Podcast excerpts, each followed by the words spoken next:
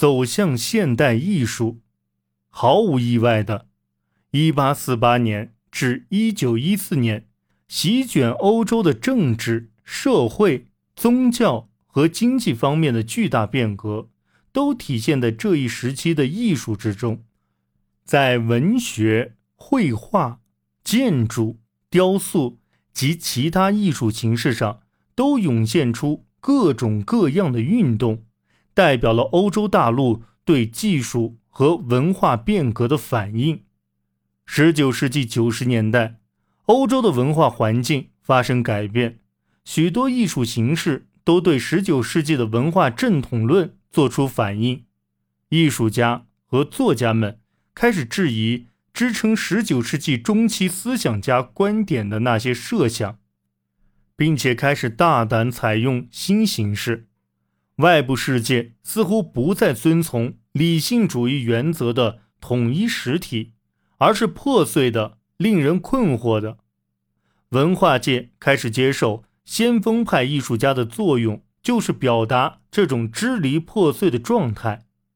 从十九世纪九十年代到二十世纪初，新艺术主义成为西欧的国际艺术风格，并且被应用到艺术和设计的各个领域，从建筑和家具到高雅艺术、插图和纺织品，全都涵盖在内。它既可以被视为工业革命的产物，又可以被看作对工业革命的反应。新艺术派的特点是有机形状和蜿蜒相互交织的线条，它似乎体现了一种由苦艾酒激发的梦想，一种对工业革命时代的现实的有意拒绝。捷克艺术家阿尔丰斯·穆夏设计的海报中那著名的怠惰女人形象，似乎来自于一个远离蒸汽时代的世界。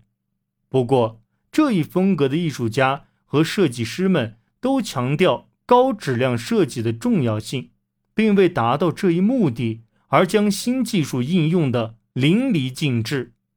由赫克多·吉马德于1900年设计的巴黎地铁入口，清晰地展现了新艺术风格，并且充分利用了铸铁等新材料的可能性。苏格兰杰出的原创设计师查尔斯·雷尼·麦金托什充当了连接新艺术运动与欧洲现代主义运动开端的桥梁。他设计的具有先驱性的格拉斯哥艺术学院及在格拉斯哥市内及附近受委托设计的其他更小的建筑，吸引了维也纳分离派的注意。维也纳分离派是一个维也纳践行新艺术风格的艺术家和建筑师团体。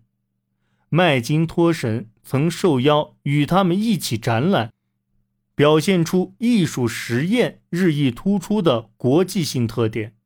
虽然到一战爆发时，新艺术视觉风格已经不再流行，但他对设计和工艺两方面质量的重视。将影响后来二十世纪的一些运动，如二十世纪二十年代的包豪斯建筑学派。作为工业革命的发源地，英国更加切实地感受到工业革命的影响。从十九世纪七十年代到九十年代，英国掀起了一场唯美主义运动。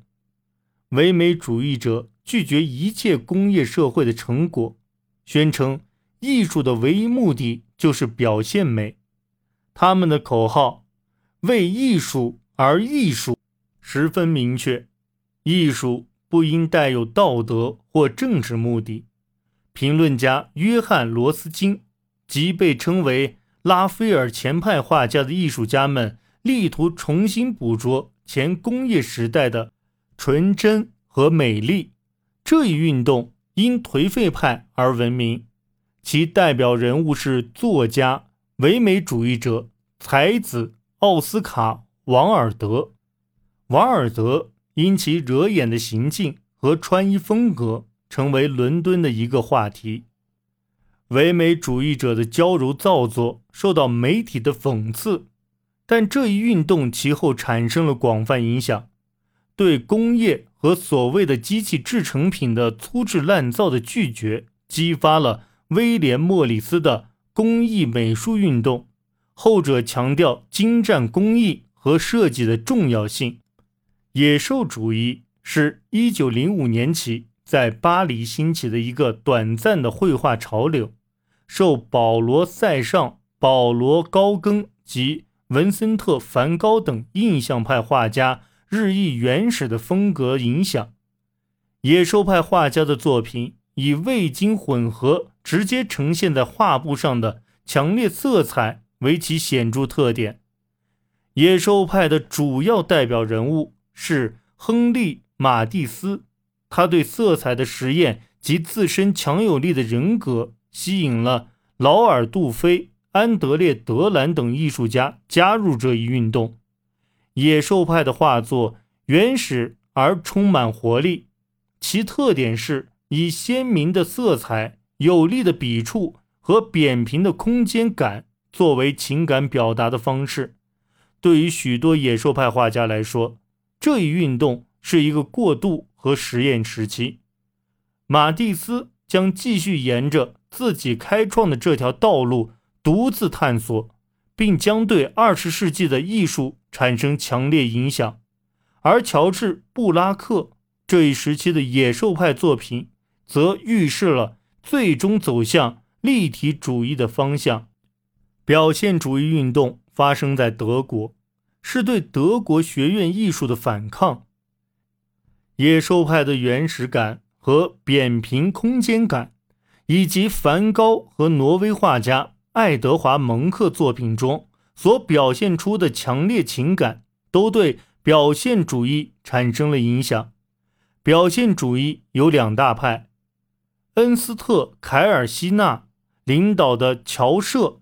及生于俄国的瓦西里·康定斯基领导的轻骑士社，表现主义以其反自然主义倾向闻名。他表达悲怆、暴力、愤怒等极端情感。推动康定斯基创作的信念是：色彩和形状都传达了精神上的含义。这一信念使他越来越倾向于创作非具象的。抽象作品。一九零九年，机器时代带来的兴奋和种种可能，鼓舞了意大利一群被称为“未来派”的艺术家。